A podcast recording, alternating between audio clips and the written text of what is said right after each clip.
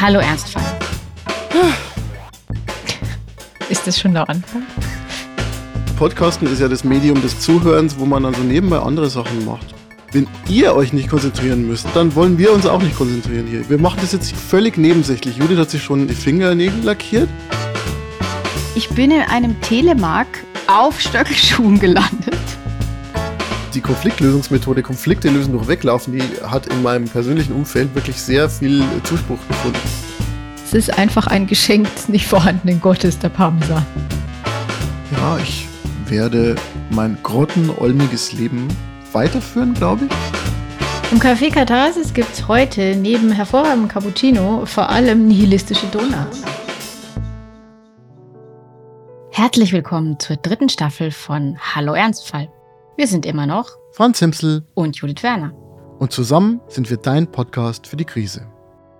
Ab sofort versorgen wir euch wieder mit philosophischen Gedanken, schlechten Wortwitzen und jeder Menge Content rund um die Krisenhaftigkeit der Gegenwart. In Berlin und in Bonn, falls die Internetverbindung hält zwischen der alten und der neuen Hauptstadt. Ja, wobei, jetzt geht's sogar analog und ganz ohne Wi-Fi. Und zwar auf Papier. Wir haben es nämlich getan. Wir haben ein Buch geschrieben mit magenta-türkisem Cover. Und im schönen Titel Danke, nicht gut.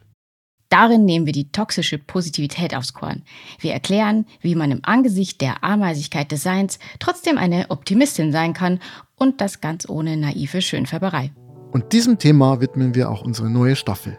Wir sprechen über Hoffnung und Verzweiflung, Zynismus und depressiven Realismus, Lebensentscheidungen und sogar über eine existenzialistisch kotzende Ente. Dein Podcast für die große Krise der Existenz. Und die vielen kleinen Krisen des Alltags. Denn ein bisschen Katharsis geht immer. Boah, den muss ich mir merken. Die neue Staffel von Hallo Ernstfall. Überall, wo es Podcasts gibt. Und den Buchladen nicht vergessen. Danke, nicht gut.